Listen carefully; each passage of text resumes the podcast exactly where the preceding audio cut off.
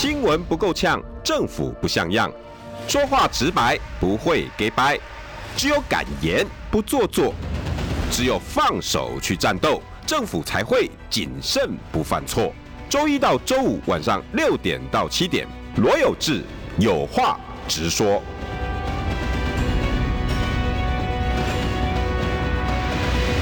新闻不够呛，政府不像样。欢迎收听中广新闻网有话直说。大家晚安，我是罗有志。六点七分两秒，今天是礼拜四。今天邀请到的是呃被高端告的医生，好、被高端告的男人，而且他心里面的 情感纠葛哈，其实实在是蛮蛮心痛了哈，应该讲心痛。第一，呃，告他的单位哈，曾经是他。贡献良多的单位，而且用的法条呢，又是他自己亲自帮我们台湾人贡献出来的法条。我相信那里面，哦，他心里面真的是百感交集吧。好，就邀请到我们大家的好朋友，中华民国防疫学会理事长王任贤王医师，医师晚安。晚安，大家好，有事吗？你最近心情应该百感交集吧？哎、欸，没有呢，因为这个是这样子哦。嗯。我这当医生当到现在，呃，明年可能就可以达到退休年龄了。如果在公职的话，六十五，哎，可能就可以比较晚一点。但是我如果在公职，我的明年就要退休了。对，那我当了一辈子医生，医生是很容易被告的。你当然了，医疗纠纷又医死人、医伤人，动不动就上法院啊。对啊，可是我到现在没被告过嘞。哦，所以这是我的第一招哎。哦，这是你第一次因为做医生被告。呃，这个这个好像不是做医生，这叫做公共卫生医生呐。可能我我也不想说说做名嘴啦，哈，就是可能是做个专家，就做专家就可能被告啊。那我这个，因为我法院也没跑过，你知道吧？跑一跑也好，也是个人生经历经历嘛，对不对？所以我其实我这个是很很乐观的看的，我这个人一向很乐观的。我就说哈。如果人生什么经历都要经历过的话，嗯，是一个不错的一个不错的体验呐。所以我是抱这种心情去看这个事情的。那你是上上法院出体验啊？对对对对。哦，王王医生，那到底怎么回事啊？因为其实我们大家都很了解你啊，尤其以前我真的常麻烦你帮我们解释很多疫情下的一些措施啊，我很了解你啦。可是，一般人可能没有。最近哈，因为王医师是我们。呃，大概就跟可能跟邱署长哈，跟几个包括陈一民陈教授，还愿意知道现在是逆风，但是呢，却一直在提醒大家很多医疗或疫后疫情、疫情中，甚至是疫苗状况的。尤其王医师又特别专注在国产疫苗，也就高端的部分。但是这次被高端告。告的包包括说，王医师有很多地方讲的不对，比如说他讲王医师无效疫苗，王医师说无效疫苗，咦，王医师有说吗？好，再来，他说，诶，违法，有有高端有什么？王医师讲过他违法的，中间太多太多的猫腻，然后再来，王医师会连写两百篇，诶，我那个毅力真的非凡。王医师，你到底看到什么？然后今天又很多高端的新闻，不晓得王医师你有没有看到？今天卫福部自己宣布。剩下的一百六十万剂已经在十六号全部销毁。哦，你你你你有没有什么感想？这个疫苗销毁啊，其实是并不是一件新鲜事了。对啊，你知道上次流感疫苗它也有销毁了，这个是二零一九的那一次。对，然后我们再推的更早，一九五七年，嗯，一九五七年，嗯，曾经有过那个一次流感，就 H2N2 来的，嗯，H2N2 来的时候，当时疫苗也很快，三四个月就出来了，嗯，出来了。可是后来，大部分人也都不用，大部分人都不用。所以说，原则上来讲的话，这个疫苗销毁，我不认为是一个什么很严重的事情，真的很无谓的事情嘛。哦，但是我是对，我是觉得这个哈高端疫苗啊，既然被我们国家嗯称为我们国家的可能是第二座护国神山了，嗯，护国神山，我不管它的基础好或者是不好，嗯，或者是不好，嗯，因为我知道一个坏孩子还是可能叫成好孩子哦。我当然了。当当当然了，对了，我我我以前的同学里面有很多坏孩子啊，对啊，他后来都成就很好啊，我才不相信好孩子从头到尾都好嘞，好到最后根本就社会的不适应啊，对，我一点的才可以啊。你我以前也很坏啊，你天天跑跑社会新闻，对不对？跑酒店跟黑道在一起的。你可能不会有我坏了，我可能跟你更年轻，我就很我就很坏了。所以这个样子其实啊，其实这个用平常心去看，OK，他的出身怎么样？英雄不怕出身低了，我们不担心，对对对对。因因为我也看到以前的有例子，比如说国光疫苗。啊啊，国光疫苗以前是在国内的印象里面很差很差很差的，对对对，我知道很差，所以我以前我也写文章骂过国光，嗯，结果骂的文章骂了以后就被这个詹启贤詹董事长，嗯，看中了我了，就把我就把我找过去，找过去以后我给他提了很多建议，嗯，结果他们都很他都很能都很能够接受，哦，都会接受，然后他当初就是因为他他就是欠了很多的钱嘛，嗯、那个时候在。那接的时候欠很多钱，那他们励精图治，嗯，但是那个时候政府的话，也因为在国产疫苗里面，就是只有他这一家，对，他不挺他也没得挺，嗯，可是那个时候因为他以前的名声不好，嗯，所以这一次监管的时候，监管的非常非常的严，嗯，啊，自己也争气，从此以后，这个国光疫苗厂就脱胎换骨，而且那一次的产品，嗯，它也成为后来的评比里面。流感疫苗里面全世界第一名，他们评比这个疫苗怎么评比呢？怎么评比？个蛋白含量，因为这个疫苗都是鸡的胚胎做出来的。对对对对，那胚胎里面一定有被鸡蛋的蛋白污染。对，那这个污染你怎么样把它纯化，纯化到最低？就后来他们的评鉴是全世界第一名哦，最低哦，纯化技巧是最棒的。对，最低的话就最低到什么？几乎没有不良反应，几乎不会不良反应，这样才是这样才是厉害的。王医师，你也欣慰吧？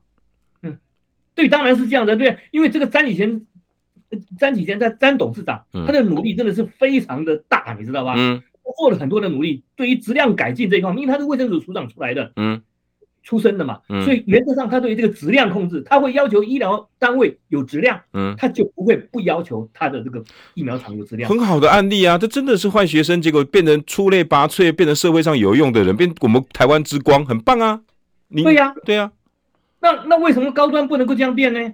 嗯，主要就是说，我们不怕他出身低嘛。但是后来他为什么变成这样子？这完全是政府监管的问题。哦，政府监管，政府监管，因为现在的政府换了一个政府了。嗯，以前是马政府啊。对，现在不是马政府，现在这个政府我也不知道他怎么办。那他这个政府就是监管他的时候，嗯，监管的一塌糊涂，放水放水放水。一个孩子他本身的。体质不太好的时候，对，你就不能放水放水，所以严父就是出孝子嘛，嗯，对不对？你一定要严嘛，嗯。那你看看，我们觉得他现在被最被诟病的一点就是说，嗯、你为什么不做三级临床试验？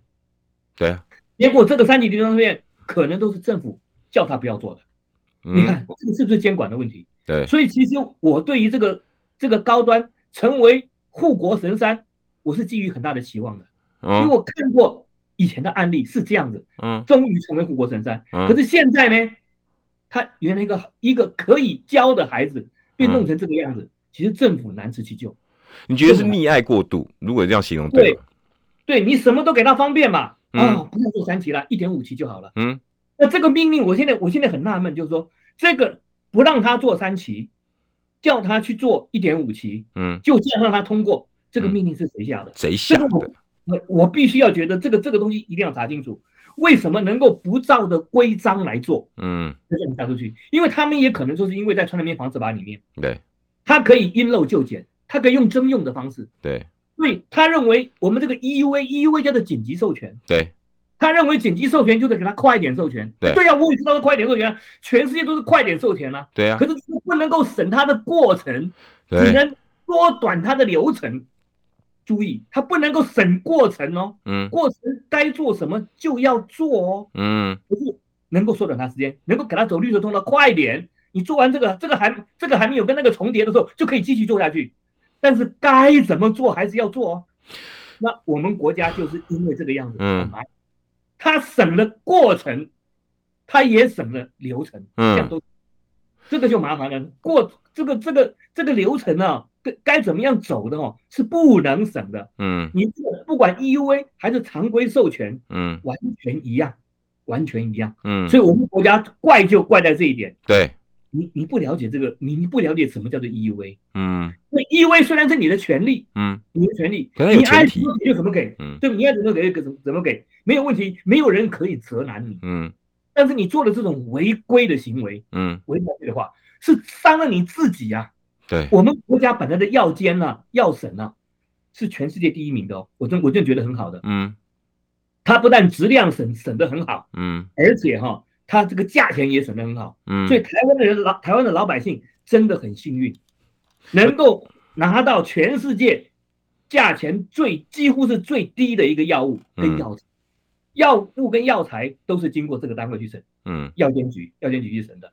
那他们他们怎么审呢？他们很简单，你这个药要进我们进台湾，嗯，你没有足够的资料，嗯，没有足够的证据证明你有效，嗯，我是不会让你过的，嗯，那一个一个平均一个药材啊，大概平均四年呢，嗯，才会让你过，才会让你过。所以你看，哎，这么可怕，这么可怕，严格，谨慎又谨慎，嗯，那它的价钱又怎么谈呢？嗯，哦，非常漂亮，它可以拿全世界同产品的价钱，呃，列出来一个清单。啊。我拿最后三名，我拿最后三名平均，我也不要我是最后一名，嗯，但是我拿最后三名平均，这是台湾的进价，你看看，所以台湾老百姓有这个药监局在给我们把关，嗯，真的非常的幸运，我们会拿到一个绝对有效的药，对，而且又是世界最几乎是最低价，多幸福啊！这都是健保，我们好就好在这个地方啊，就是我们 CDE 的制度跟药审制度嘛，这都本来都很棒啊，对啊。那可是现在就是因为他这个这个高端的嘛，护着他把我们整个制度给搞搞砸了。所以王医师，你这意思是说，我们制度都好好在那边，但是就看人用，就是以前用没问题，该怎么把关，而且造就了，哎，以前骂也没问题，王任贤骂一骂，国光张启贤愿意改变，哎，今天棒棒的。可是换了一个政权，那态度就不一样了，叫你做功课，然后你假如说我不想不想做，好了好了，那你不要做，好做。本来叫你抄课本抄三次，啊，抄一次半就好了。然后，哎，还要考两次大考，好推甄又要考，不用了，考半次就好了。哎，再来，干脆直接高中直接保送大学毕业。现在状况是不是这样？是这样，就是这样，没错。他把这整个该做的事情都省掉了，这是不应该的。嗯，你可以把它时间，那他就只会越来越坏嘛。这个坏学生只会讲说啊，爸爸妈妈、老师、校长都照顾我，那我干嘛呢？所以这就是被他惯坏了。惯坏的结果哈，你保证他上来以后，当然这个东西保送上来以后，全全台湾都跳起来了。因为第一个，他破坏我们的良好的药审制度，嗯。第二个，怎么可以这么宠宠这个孩子呢？嗯。什么东西都没有做就让他过呢？嗯。那当然，老百姓也很体谅政府啊，嗯。因为紧急嘛，紧急嘛，对不对？所以你就因陋就简可以啦，可以。所以这个压力压到政府，但是政府呢也。接受这个压力哦，嗯，让他去做事情哦，让他让他让他做什么事情，让他就是说你要给我补很多资料，嗯，资料补给我，结果你看这个这个高端呐、啊，他不补就是不补啊，对呀、啊，意思啊，到后来因为你惯坏我了嘛，那我不写我不读了，人家不要，不，你让他过了以后，过了以后我给你过了，嗯，你要补嘛，给你过，政府受了这么大的压力，嗯，结果叫你补些资料，平息这个社会的压力，对。不足就不足，硬撑。政政府要给我们做的那些东，叫他去做那东西，看起来都是他该做的。嗯、第一个就是他有他有大概五条吧，对，前面四条好像都是要求他补那个以前在做三在做一点五期的时候那些保护力资料啊，或者是对对对对对对对，嗯嗯，还有一个就是说，这是所有上市疫苗都要做的。嗯，叫做第四期临床试验啊，第四期就有多少人打了 啊？这些打了回馈的资料是什么？对，这个打了以后为什么要做这个第四期？嗯、这是第四期是全世界都要做的哦。那台湾你这个也执行的很严哦，所有疫苗都要做。嗯、那第四期临床试验叫什么东西？叫做 post marketing 的 surveillance，post marketing 就是上市后，所以一定在上市后。嗯、那上市后为什么要检验？嗯，因为你在做临床试验的时候。你那个批号的药物一定是最好的，对，对不对？那上市后会不会偷鸡摸狗啊？他不晓得哦，嗯，对不对？嗯，所以政府就会要求你说，你上市后你要给我在前面的前三个月或前四个月，嗯，看这个看这个有时候这个这个疫苗打的量了哈，嗯，在前面那个弄个几百个甚至一两千的人，这个数量并不多，嗯，然后过去观察，嗯，观察啥？你这个东西观不了，观察不了，观察不了效果。嗯，这个不良反应啊，他要观察的是不良反应，这是全世界的规定，都是不良反应。但是不良，他用不良反应来监控你这个品质，因为他要监控它的品质嘛。对，疗效已经在三期或者前面就已经告诉我们，对，对不对？但是我们要的是这个三期，要要的是三期的那个临床试验，那个不良反应到底跟我们这个四期你新出来新做出来这一批的药，嗯，到底跟它一不一样？嗯，你有有没有在乱搞一通，对不对？嗯，所以这个是每个药一上市都必须做的。现在在台湾打那个流感疫苗，这么多的厂牌，每个厂牌都要做。嗯，那做了以后，你的执照已经给你了嘛，对不对？嗯，前面的执照已经给你了，你已经上市，你已经打到打到病人身上了。那这个还做这个干嘛？有用？为什么？就当做你明年发执照的时候一个参考。对，是这样的。这个是每个每个药厂都要。因为现在是 EUA 啊，不是真正的完成的药证嘛。不是 EUV 跟那个完常规的药证都是一样。哦，你只要每年还是都要，EUV 也是上市。哦，OK，常规药证也是上市，都是上市，嗯，所以上市后的 surveillance 是这个东西，OK，这这个东西必须是前瞻性的，因为它算临床试验，嗯，什么叫前瞻性？嗯，我一开始开始给病人打的时候，嗯，就要先送 IRB 通过，嗯，我们临床试验委员会通过，通过以后，他认为你这个这个这个这个研究没问题。就可以做下去，嗯，做了以后还要经过这个这个要经过人体试验委员会审核过了以后才能够开始做。因为药是要用在人的身上的，这必须要严谨嘛。包括连制药的过程，连那个厂药厂也是很看重的，对不对？我王医师，我我相信你有收到我我今天给你的，因为这几个药师给我的资料了哈。这个有没有影响？因为传染病防治法是您您您在帮忙有有制定下来的。这个这个资料呢，是在我们的卫卫福部食药署的网站里面，好，卫福部的食药署网站里面，那这网站里面的资料是什么呢？呃，我我在里头哈，有关业务专区制药工厂管理，也就 GMP 跟 GDP，啊，因为好像这个药厂必须要 GMP、GDP 好几次的审查过后才可以，然后制药工厂的国内药厂部分，我刚好看到高端。哎，出现在最尾端，那这个药厂的执照通过哈，给予通过，通常都按照顺序的，每两年要一次。结果呢，高端是它上面写二零二二六六月七号，也就是四个多月前，这个药厂高端这个可以做药的工厂，六月七号才发出许可。那二零二一年就已经在做高端制药这些异异异，包括你做那些异泰啦那些东西。那这一阵子高端药厂没有拿到 GMP、GDP，没有拿到我们这个许可。那在传染病防治法里面，它可以做这个高端药剂吗？在传染病防治法里面是可以做，嗯，但是在其他的我们如果没有传染病防治法期间的话，这就是绝对非法。嗯，因为药厂，我们知道这个药厂，刚才有志您讲的说是说这个药厂一定要那个两年再再去查厂，对对对，这两年这是对的，没有错，大概一两年都要查厂一次，有的是严格一年都查一次哦。对，要让这个药厂它能够合格的，它才能开始生产。对，但是在这个是我们常规的采购疫苗的时候，或者采购那个检验试剂的时候，基本上都是如此的。对，但是如果在传染病防治法里面，就就不用这样子，为什么？因为传染病防治法。它就是可以征用防疫物资，哦，疫苗主义防疫物资，对不对？它可以征用，征用的意思是什么意思？因为我就是买不到嘛，嗯，对不对？所以说你这个这个朋友，你对我，你跟我很好，那我就买你的，价钱也我定，这个不受采购法这个限制哦。所以没有经过 GMP、GDP，然后也没有许可的药厂做也没关系，我等我政府要就要了。对，那这就是征用的目的。征用跟采购是不一样，所以采购是常规的采购就是这样子。对，征用不要传染病防治法，所以这就是为什么传染病防治法里面被人家称为霸王条款，就这个东西，它可以征用很多东西哦。防疫物资是一个哦，嗯，另外土地也是一个哦，人力也是一个哦，嗯，再来一个就是它最先征用的就是媒体。所以你们看到没有，在我们这个这个这个新冠来的时间期间，媒体那边一天到晚在广播广播那个什么，那个那个那那个那个新冠的那个知识，嗯。这些东西都不要钱的，他征用就不要钱。嗯、你看看这个这个条款多霸王！他在土地征用的时候也可以，我就先征用，到时候这个土地的主人你可以再签同意书都可以，你不签也不行，反正我已经征用了。他可以先征用，先用后你同意都可以的。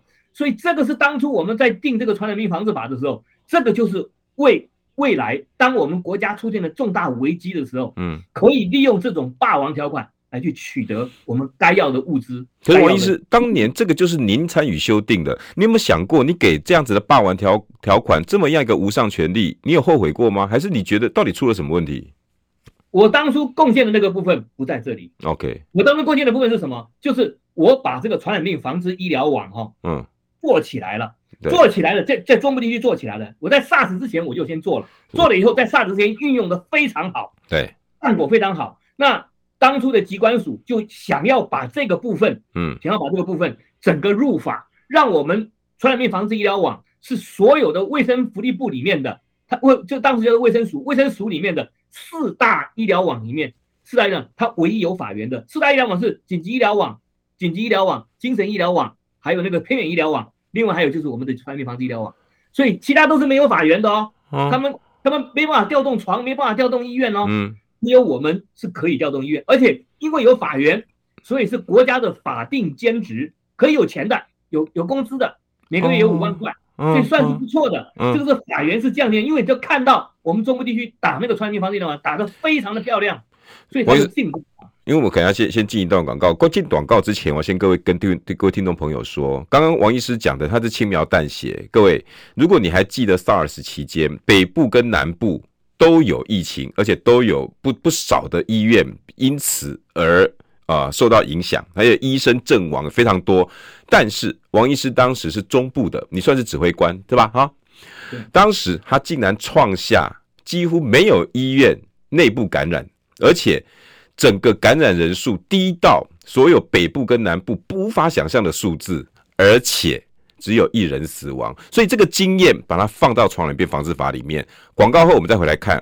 新闻不够呛，政府不像样，最直白的声音，请收听罗有志有话直说。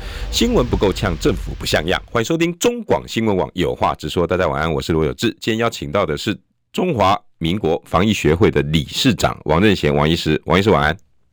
晚安。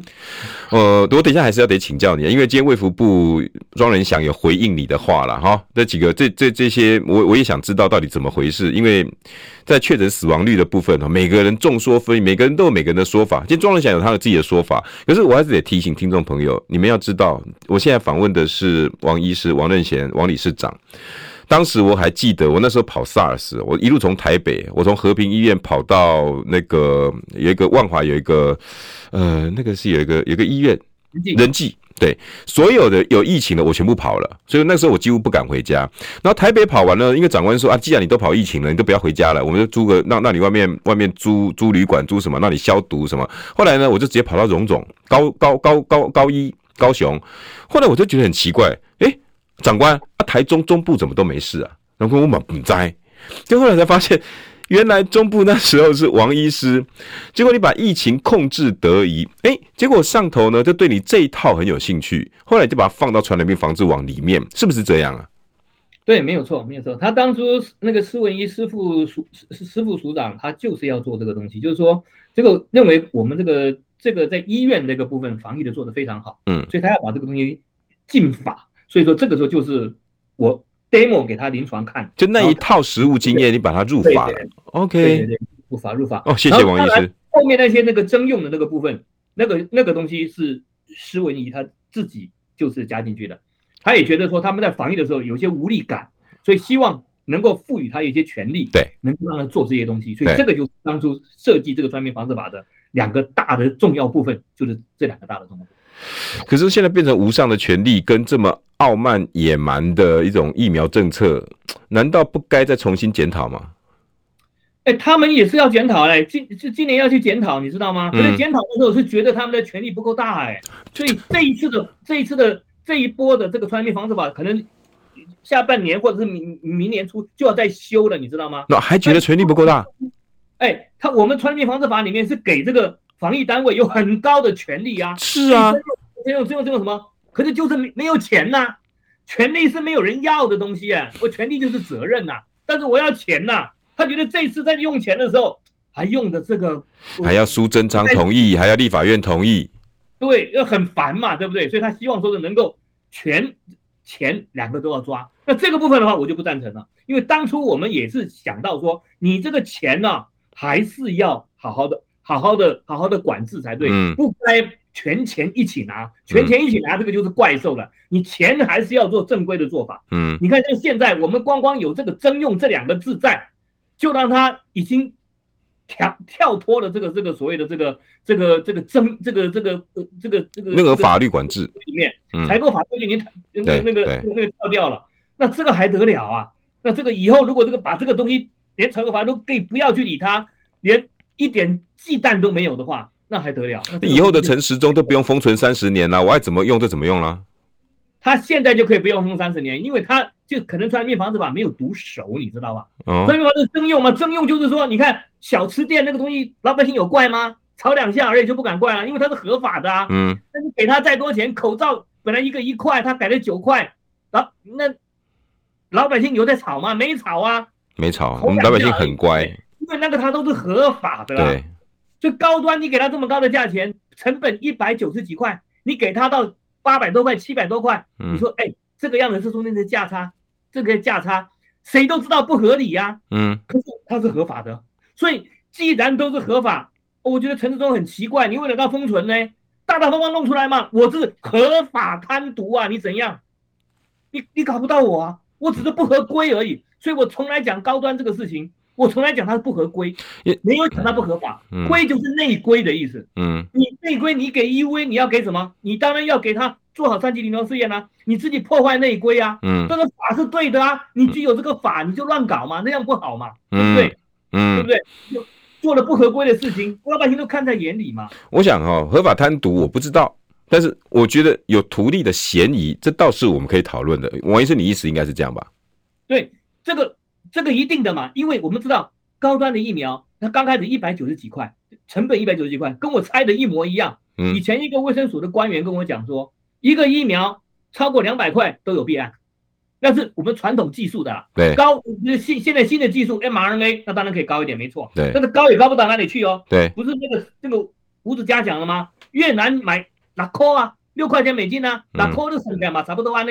嗯，对吧？对吧？所以其实原则上来讲的话，大概两百块是个很重要的关口了。嗯，那上次二零零九年，二零零九年新型流感来，那新型流感来这个疫苗也是也是就是 WHO 先给就给你的这个这个这个病毒株，病毒株做了以后，他们也是用新的厂去做。嗯，做了以后，你知道官这个官方给国光疫苗厂买价多少钱？你知道吗？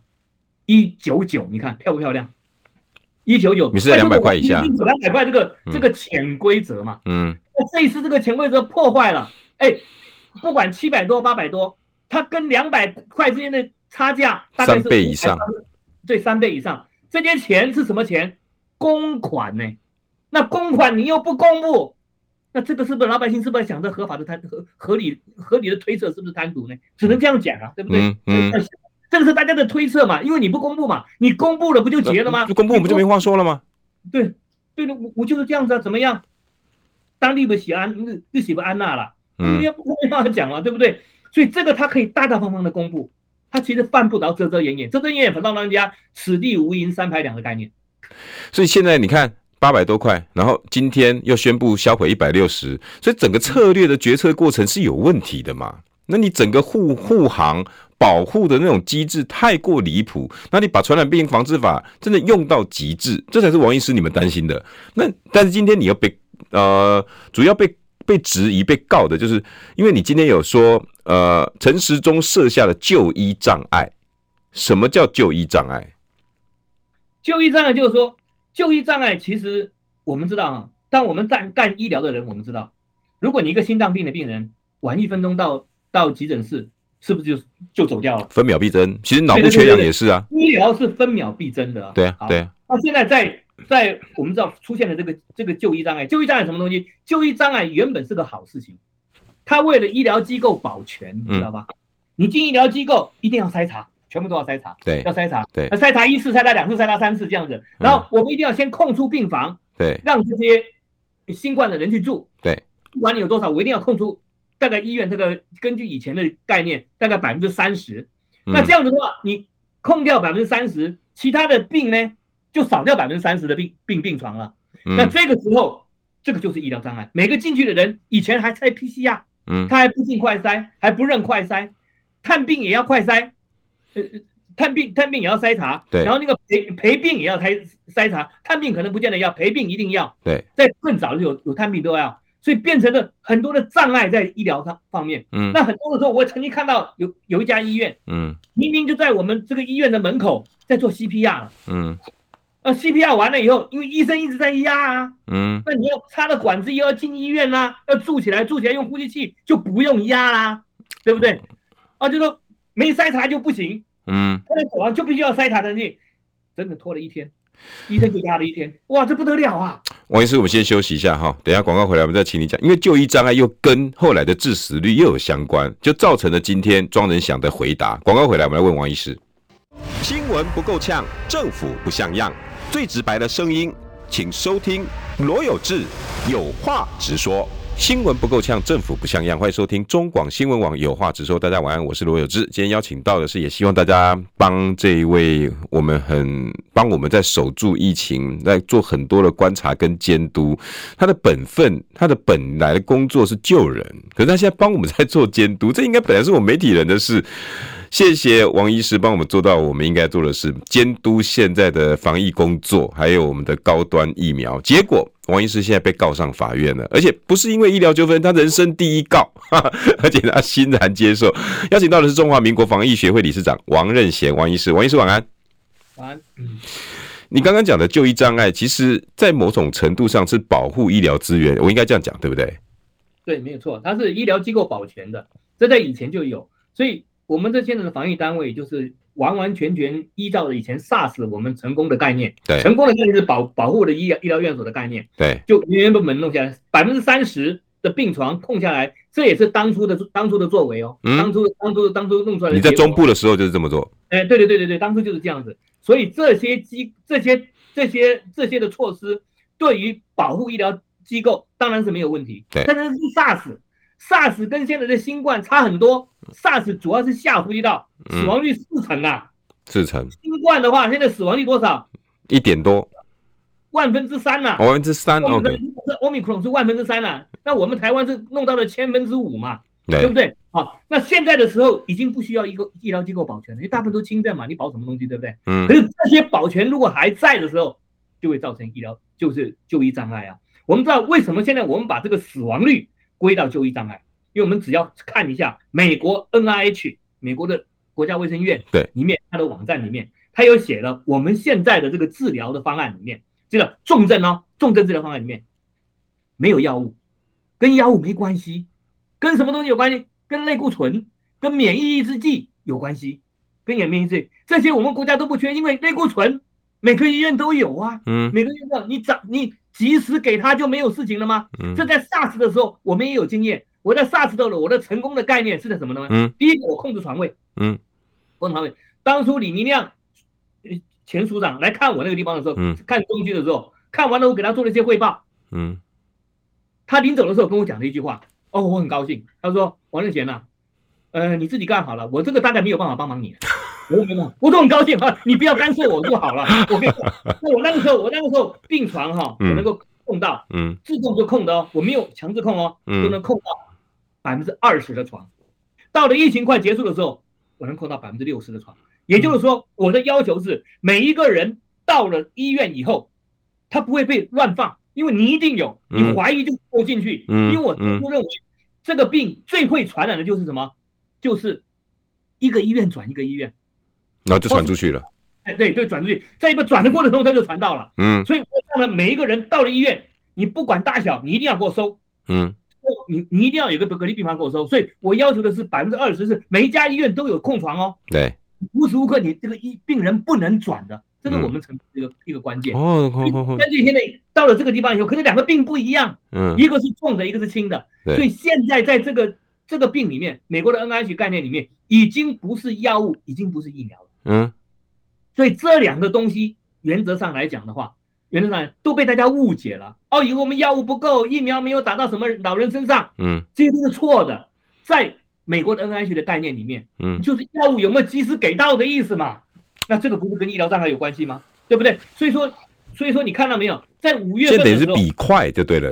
对的，我们在五月份的时候，我们国家有个超额死亡。什么叫超额死亡？超额死亡是一个公共卫生上一个统计的数字。对，就是说。